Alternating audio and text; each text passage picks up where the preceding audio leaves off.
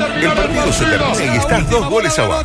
Tomaste alguna cosita y saliste sorteado para el antidoping. Me cortan las piernas. Sin embargo, tenés una esperanza. Maravilloso. Lugo Adusto Freire presenta Coqueto Escenario, un programa que no demora los cambios. Co- Coqueto Escenario, porque el único proceso que sirve es el que se interrumpe.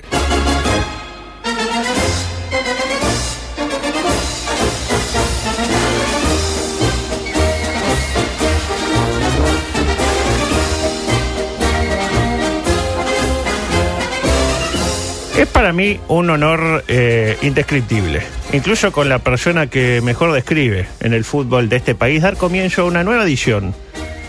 La número, ya le digo cuál porque estoy medio perdido, 467 de su audición deportiva Juan Carlos Celsa, Coqueto Escenario. Pero ¿cómo le va? Y para mí es un placer. Para mí también, un placer. Qué lindo. Me gustó mucho que usted le dijo. Me gusta mucho lo que hace Juan Carlos. ¿Está mal? No, no, me, me gustó. La verdad me, me, me gustó. Le cuento ¿Siempre, con- siempre la misma cortina musical usted? ¿En qué sentido? ¿Quién es la que lo presenta? Y porque es un arreglo. Usted quiere... Capaz le puede componer una. Yo capaz que, claro, le hacíamos con el piano. Ah, está bueno, claro. Eh, hacer una versión de A Mi Manera, pero en lugar de A Mi Manera decir eh, Juan Carlos Celsa, que la, me- la métrica Claro, da pero bastante... así, onda, onda marcha, porque lo veo que lo... Medio miliquero. Ah, medio, medio épico. ya, la onda. Bien. Bueno, la idea es esta. Cuente. Vamos a compartir primero algunas noticias, menos para quebrar el hielo. Le voy a hacer siempre noticia y alguna pregunta y después ya nos metemos en la parte de la entrevista propiamente dicha. Una entrevista como le gustaba a usted cuando estaba con el doctor, a fondo. Muy bien. Muy bien. Oh. Noticias rápidas. La calle Pau manifestó que eh, nadie de bien, a nadie de bien le va a caer mal. Queda medio raro, ¿no? A nadie Queda- de bien nadie le va a caer mal, mal. que le pidan la cédula. La pregunta para usted, Juan Carlos Elsa. ¿Recuerda cuándo fue la última vez que le pidieron el carnet de la OF para entrar a una cancha de fútbol uruguayo? Lo muestro siempre, ¿Siempre lo muestra? siempre. Tiene la humildad de los grandes usted. No, todos lo no sé hacen. si lo ¿eh? da, pero el respeto por el, por el que está cumpliendo una función. Está bien. Y que después le puede venir alguien atrás y decir por qué, por qué no lo mostró. Y es más, cuando llego y no la tengo, que habitualmente es más, eh, en Es este momento estoy sin cédula y sin documento acá, en este Oh, momento. avísele a Luis. ya avísele a los de la intendencia. Eh, voy y le digo, mira, la verdad me olvidé. Me parece que es un trato correcto y de respeto. Otra noticia. Ladrón se equivocó de casa. Dos puntos. Era de un efectivo policial que lo mató a disparos. Ah, A, que- a cualquiera le puede pasar. La pregunta para usted, Juan Carlos. ¿Cuán inseguro se siente cuando vuelve de su casa después de un partido nocturno en el campeón del siglo con todo lo que eso implica? Salgo muy tarde. Claro, llega a su casa a las 7 de la mañana. porque se quedan ahí haciendo. Si Llega, desayuna gente, y arranca, ¿no? Si hubo mucha gente, llega muy Está tarde. deseando que haya muchas polémicas, ¿no? Para tener que analizar. Pero además, ¿sabes sabe lo que pasa? Que como muchas veces hacemos como un post, Sí, donde habla claro. el técnico, habla el otro técnico, habla... Y bueno, cuando querés acordar, nosotros la verdad nos vamos de cualquiera de las canchas un par de horitas después ya, ya está más despejado ¿Y todo. cuán inseguro se siente en la calle? ¿O siente que es una sensación térmica lo de la inseguridad? No, no, en este país no es, eh, no es inseguri- la inseguridad es cierta. O sea, acá somos tres, yo creo que entre familiares y amigos, ¿a cuántos robaron? Acá somos tres y tiene miedo que lo roben dos de los tres. ¿Qué les parece? Manera. ¿No es, no es así? Otra, levantó un ladrillo y se encontró una desagradable sorpresa. Ay. Esto ocurrió en el Japón. Y le doy opciones para ver eh, cuál puede ser la desagradable sorpresa que le ocurrió. Opción A, un video de los últimos cuatro partidos del Peñarol de Memo. Opción B, una foto de Javier Máximo Goñi relatando sin remera en las cabinas del Nasacio un partido jugado en pleno febrero. Que en el Nasacio a veces usted está relatando y tiene los de la, lo que están durmiendo ahí. Sí, porque hay camas en las Claro, cabinas de abajo, hay cabina, la cabina con cama. O por último, unas lombrices. La segunda. Una foto. Pa, eso no se lo deseo a nadie, ¿eh? Es terrible. La segunda bravísima. No, no, no, es Yo espectacular. Muchas veces compadezco a Verónica, la señora, después de ver. ¿Qué fue lo, lo más eh, bizarro que vio en una cabina de radio IOAU televisión? Y eh, bizarro, a- a algún apuro para, para orinar en una Eso. botella. Ah, de yogur, así de ese pico ancho. No, la última fue de litro y medio de nativa, pe- perdonen que Saludos a, los amigos. A los amigos, ah, no, no pasa nada. La, la la Muy nueva, reciente, ¿eh? La nueva nativa Lima Limón. Muy reciente. ¿eh? ¿Muy reciente? ¿Cuán Eh, reciente? cancha, Parque Viera. Parque Viera. Ah, Ah, claro, claro, claro. Anteayer. Bien, no dé más datos por, por la duda que ya hemos tenido inconvenientes.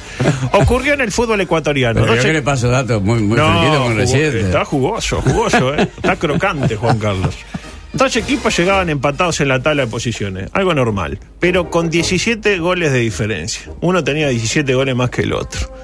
Es decir, un equipo necesitaba, por ejemplo, ganar y sumar 17, o sea, era prácticamente Claro. imposible. Cuestión que va, juega y gana 25 a 0. Ocurrió en el fútbol eh, ecuatoriano, ¿no? Este, increíble, ¿no? Como para disimular siguieron haciendo más goles, porque si quedaba 17 quedaba raro. Claro. Hicieron 25. La pregunta, ¿cuán seguido piensa usted que suceden estas cosas de arreglo de partido en el fútbol uruguayo? No, en el fútbol uruguayo. No sucede. No, no sé si suceden, pero. eh, eh, En básquetbol si, vimos que si sí. han habido de repente. Claro, en básquetbol salió. Igual creo que se, después de, de eso se investigó poco, ¿no? Sí, sí. me Y no estoy hablando la solo de lo deportivo, estoy No, hablando no, de la justicia. Porque además no era un tema, vos me ganás, yo te gano, yo te favorezco a vos. Era un tema vinculado a las apuestas. Claro. Donde de repente. Vos ganaste, llevas tanto. Y no solo eso. Si a los 10 minutos vos me vas ganando por 10, generás dividendos que son distintos en ese momento. O Sí, sea, sí. Era, era toda una tranza bastante mayor. Lo que más sacude ahora es eh, la revisión que están haciendo en España de, de la- Sí, de partidos de hace mucho tiempo y que siguen. Sí. Este, y bueno, ha de haber como todo. ¿Usted piensa que el fútbol nuestro está limpio de eso? ¿A No, quién va a poner plata en el fútbol No, nuestro? yo no sé si, la verdad yo no sé si está limpio. Yo creo que hay honesto y deshonesto, como en todo, como en las profesiones nuestras, como todo, hay buenos o malos, hay el que lo intenta hacer, hay el que lo hace, hay el que lo acepta, eh, pero siempre digo lo mismo, eh, cuando denuncias, pruebas, ¿no? A fondo. Porque también hay una cosa que muchas veces se dice, ¿por qué esto pasó? Porque aquel fue para atrás. Sí, y vos sí. lo viste y vos saliste y enchatrás una cantidad de gente que a veces no tiene nada que ver. Cuando tenés la prueba, dalas. Dallas, gran serie, ¿se ¿Se acuerdan? Dallas, era buena esa. Otra noticia a propósito. Quería repasar un testimonio que apela a nuestros valores más arraigados como buenos amantes del deporte que somos, ¿no? Porque eh, otra vez hubo que salir del mega profesionalismo de nuestro fútbol uruguayo, ese que se juega así con mucho dinero, e ir a las raíces, al fútbol de tierra adentro, donde todavía, de alguna manera, yo vi que estuvo hablando de fútbol de tierra adentro con- con Nico Delgado hoy ahí, que seguramente, eh, cuidado, le va a querer vender una rifa. ¿Sí? Le- sí. La rifa del Lavalle- Del la Lavalleda Lavalleja de Fútbol, ¿A Fútbol cuánto? Club. ¿Muy cara? Eh, no, no le pregunte, no le pregunte ¿No? porque es una rifa que nadie gana. Hay grandes premios, pero nadie lo gana. Es increíble, tipo, eh, eh, venden los números del 1 al 1000, póngale, y salió el 1500. Y bueno, ¿qué va a hacer? Los avatares, dice. Es como los ecuatorianos, tenían que hacer 17 y hizo 25. Eh, eh. Él hizo más números de lo que, de lo que vendió. Exactamente. Veamos esta lección de vida que nos dio un futbolista del Nacional de La Paz. Adelante. ¿El incidente ahí cómo fue? Y fue una jugada que está, yo le cometo falta ahí contra la esquina, el loco se da vuelta, me pega un piñazo, y yo cuando me veo la sangre reacciono y le pego una patada a la cabeza, y, pero cosa de fútbol que está. Ahí lo tiene. Le pegó una piña en la cabeza, pero cosa del fútbol. Y la pregunta, Juan Carlos, ¿qué opinión le merece, o le merece, mejor dicho, el VAR, el fair play, y sin ánimos de direccionar su respuesta, todas esas modas impuestas por la FIFA en los últimos años que no han hecho más que socavar las bases del mejor deporte del mundo? Pero eh, no, no, por Para nada, que se sienta eh, libre. Como libre, libre Claro. Yo creo que el concepto VAR está bien intencionado. Mm. Después, como todo, está quién lo ejecuta, cómo se ejecuta y en qué condiciones se ejecuta. Claro. Es como el concepto Riascos, que estaba bien pensado, pero el tema Claro, es quién lo estaba bien pensado, jugó mal y duró afuera. 57 minutos. Pobre Misael, creo que se cometió una gran injusticia con él. Vamos con la cortina de nuestra entrevista denominada Ciclotimia Matinal. ¿Tenemos por ahí? Ah, ahí está. Ah, qué este es el espacio donde le voy a pedir que se ponga auriculares Muy exactamente porque en algún bien. momento vamos a empezar a escuchar algunos audios. Información de Juan Carlos Yelsa que hemos ido A ver, recabando. recabando. A ver. Nació el 9 de noviembre de 1963. Escorpio, Es ballista por convicción. sí.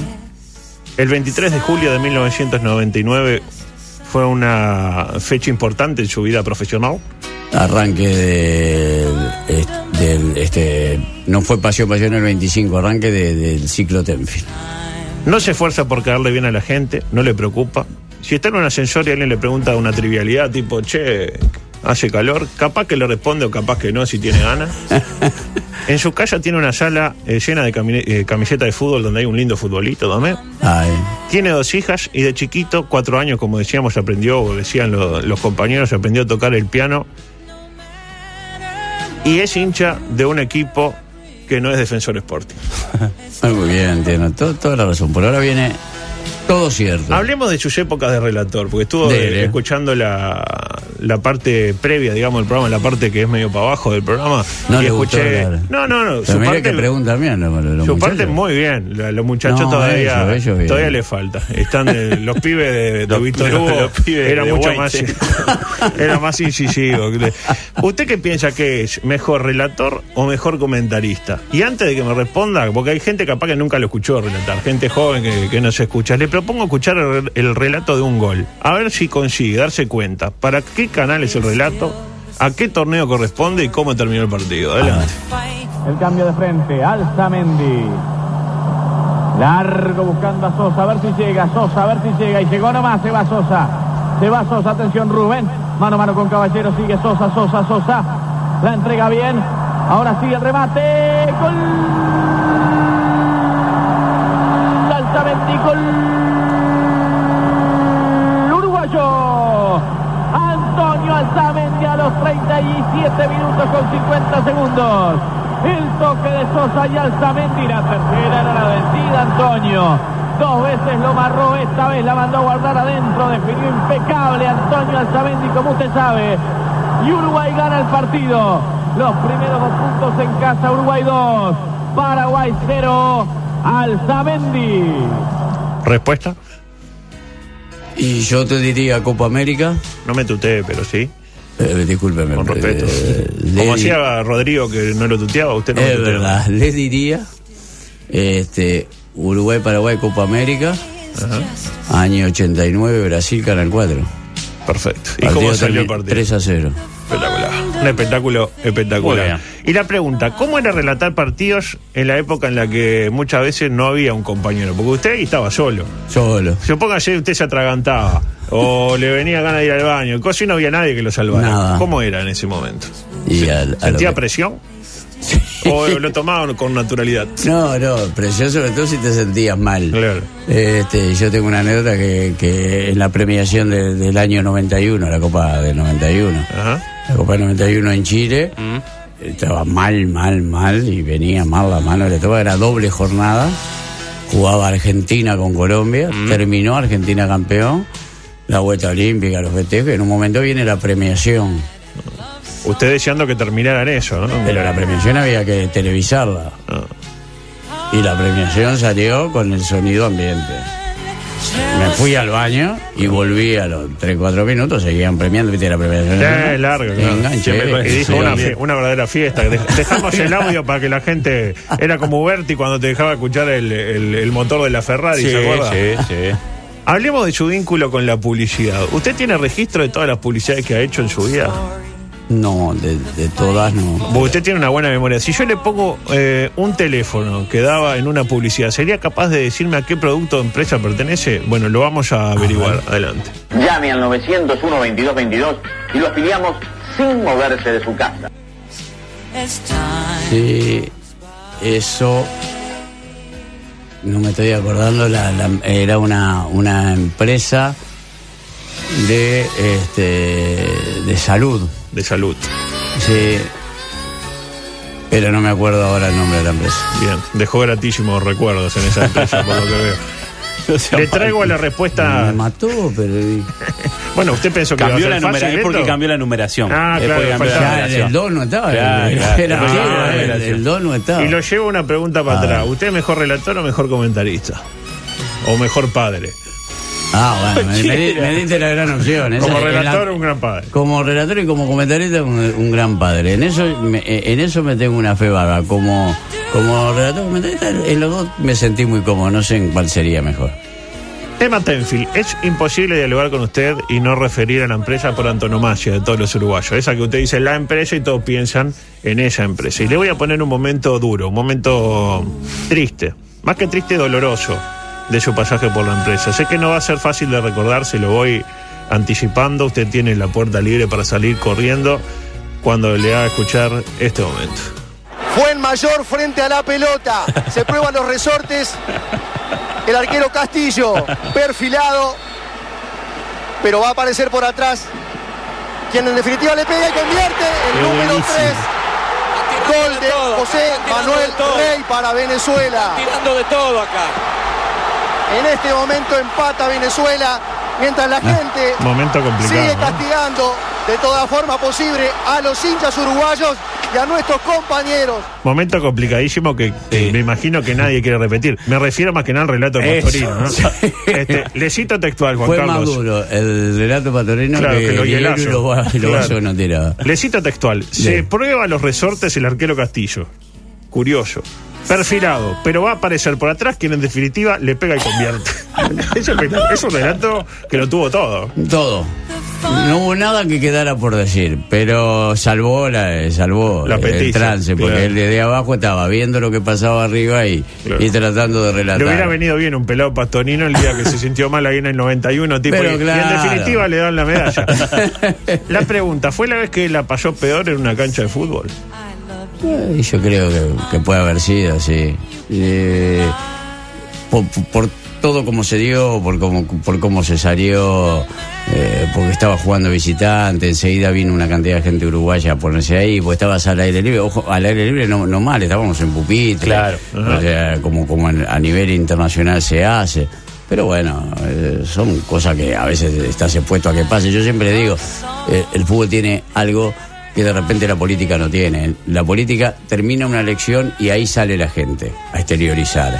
En un, eh, ha- hablando de lo más pasional. Sí, sí, sí. En el fútbol, cada instante de un partido, la gente en masa está en un estadio. Y en masa Conviven. genera que convivas con el éxito, el error, el, el triunfo, la derrota. Y no es fácil. ¿Alguna vez tuvo en una cancha uruguaya específicamente miedo, eh, bueno, de salir de la cabina y de ser agredido, por ejemplo?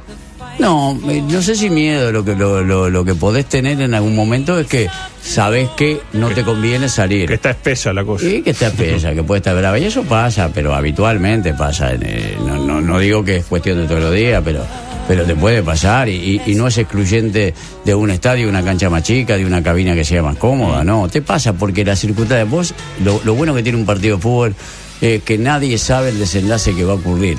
Y, y el desenlace es el que termina provocando lo bueno, lo malo. Y en ese sentido, no, el periodista no termina hinchando siempre por el equipo que tenga la, la hinchada más, más violenta. Para que no pase nada. Para irnos tranqui- tranquilo, ¿no? Dice, vámonos tranquilo, que Claro. gane este. A propósito de pasarla mal, ¿cómo se lleva usted con la crítica pública? Por ejemplo, en algún momento lo vimos ir a un programa y tirar como al pasar alguna cosita como esta. Si a vos te gusta ir a una escuela a que des una charla, si te gusta que te manden en un restaurante una botella de vino, si te gusta este, que te pidan autógrafo, te saquen una foto, después a la salida de un estadio te vas a comer una rociada o eh, que lo va a escribir que soy mamadera de Temple en todos los tablados con Timoteo para ganar el primer premio. Qué fuerte. Digo, es así. Aparte lo dijo con Queroblián que estaba detrás Estaba del, ahí, ¿no? del decorado, más Sí, o menos. sí. Es muy de hacer esas cosas. ¿A usted le molesta que una murga haga chiste con No. que usted es un esbirro de Tenfield? No, No, le, no. no le da, le da. No, a mí le me, importa. me pareció y, y que Lorian tuvo este, el gesto, y también lo dije en el lugar que había que decirlo, en ese mismo lugar Claro. que había tenido, de venir a saludarme y decirme, eh, porque todos nos podemos equivocar o hacer, mira, me pareció después que, que, que el concepto, podía haberse dicho lo mismo sin ese concepto. Este, y después hasta habló porque le, él le escribió, por ejemplo, este año a C1080 y él estuvo todo el año recabando información porque le hacían un homenaje a mi padre por estar vinculado a Morenada y, y me dijo que estuve eh, con cosas vinculadas. Y nos quedamos hablando y me pareció bárbaro, tan importante esa disculpa que le nació de él, como que yo dijera lo que me había caído mal y ninguno de los otros estábamos hablando de que, de que este, de que eso fuera malo o que el otro lo tomara mal. Sí, sí, sí. Es por- ¿Piensa que es por su rol de comentarista que le suceden estas cosas? Porque está muy expuesto como ser una cara visible. ¿Y por qué le hacen eso a usted y no se lo hacen, qué sé yo, a Jorge Muñoz, por ejemplo, que de repente tiene un rol un poco más acotado? ¿Alguna vez se lo cuestionó? No, porque, porque vos asumís los roles que vos, que vos querés tener. No me está tuteando, ¿no? Eh, lo dice en sentido No, figurado. claro, eso es- Claro, no, ahora, le, aclarar. ahora le hablo a usted. Ahí está. Ahora te digo en, en- en lo general. Claro. Eh, y ese rol que uno cumple sabe que tiene o mayor exposición o mayor penetración. Y bueno, y son, las cosas que, te- que pueden suceder. Y tenés que aceptarlo. Si no te gusta, tu casa está libre. Volvete. A propósito de imagen pública, etcétera, el cambio de Sonsol por Romano, ¿no piensa que de alguna manera lo benefició a usted por baranda en el sentido que las críticas ahora van más que nada para el nuevo y usted medio que zafa? Eh, No es tipo el, ah, el simpático Juan Carlos. Sí. Zafo. Eh, el, el tema de, de Alberto es que hay que adaptarse a lo nuevo y al oído. Y hay que sacar 20 años de costumbre. Claro. Entonces, Muy difícil. creo que, que es muy difícil y muy bravo. Es consciente Alberto que es un muy buen profesional, lo soy yo, creo que lo ha de haber aquilatado la empresa, pero yo no me olvido, eh, y lo hemos hablado hasta con, con Rodrigo siempre, en aquel momento cuando se fue y ahora. Yo me acuerdo de, de los primeros tiempos de Rodrigo, que era un relato distinto y muy argentino, y lo hablo yo que hasta una semana antes era el relator de uno de los canales, que la gente te paraba y te decía, imita Niembro, este, es argentino, ¿quién es ese muchacho? Que decía frutilla y todas esas Y, cosas raras. y había arrancado recién con las primeras cosas, después se afirmó y después creó y generó y me rebautizó y una cantidad de cosas. Y es excelente relator y la gente acostumbró el oído, pero en los primeros tiempos muchas veces me pasa lo que hoy tenés que explicar de un lado por falta de costumbre a lo que también salía de lo común por el lado de Rodrigo y en estilos totalmente distintos. Son dos excelentes profesionales y con Rodrigo compartí 20 años, ojalá lo pueda compartir también con Alberto. A propósito de Romano, esta eh, que vamos a escuchar fue la vez que más se tentó al aire. Adelante. Y termina teniendo unos números que arrasan, ¿no? A la larga los dos, vergu- los dos este, verdugos. A la larga los dos, vergu- los dos, vergu- los dos eh, verdugos que tuvo Nacional en el campeonato fueron Fénix y River, equipos. Porque venía bien, ¿no? Venía como La aguantando. cara de Juan Carlos. Claro, se tentó más esa vez o cuando hablaron de que Freddy Varela, Varela había enterrado un huevo en el Francini. Uh, esa esa fue, fue- fue Veníamos fuerte. muy seguido ahí, ahí nos estábamos descarrilando. La de los huevos, Varela.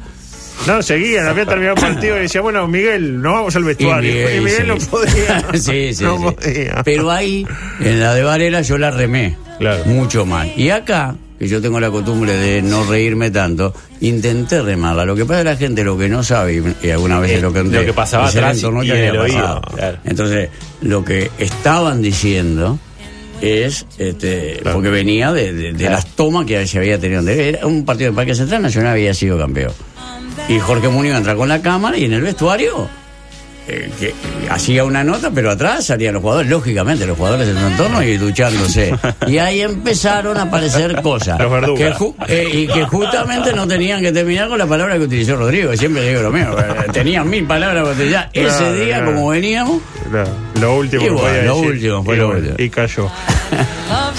Ya llegando al final, eh, sabe que en Ciclotimia Matinal siempre apelamos a algún testimonio de gente amiga sobre el entrevistado. Ligamos poco porque, bueno, llamamos a Rodrigo Romano, que es el que tenemos más vínculo, y estaba recién operado. Le mandamos un saludo Anda bárbaro, eh. a Anda Rodrigo, que ya está por darle el alta. Eh, le digo, eh, no sé si se lo villó la, la producción, pero pasar por este programa da mala suerte.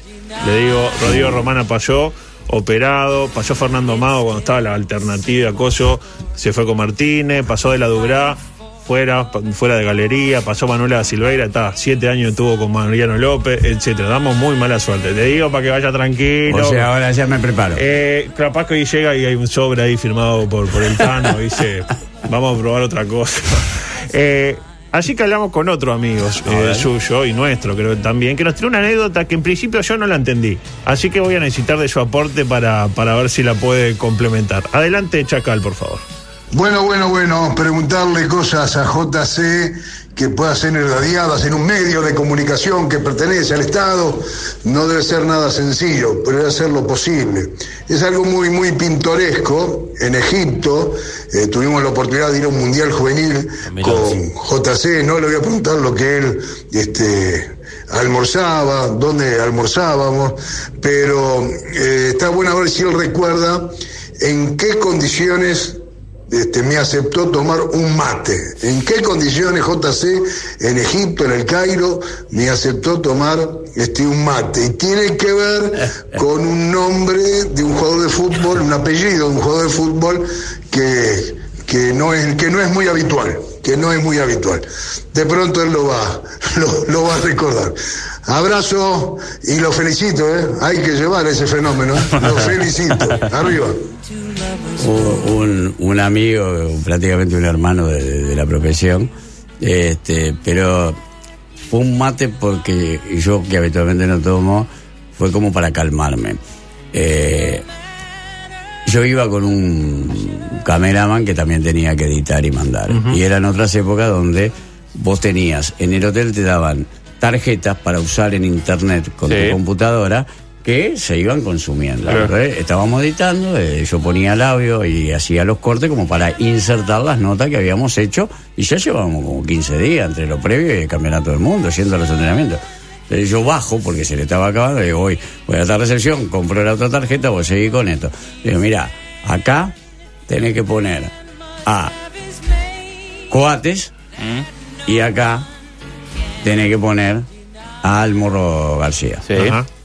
Aquella selección de. Aguirre. Aparte bien diferente, todo. Cuando vengo, Uno era igual. verdugo. Igual.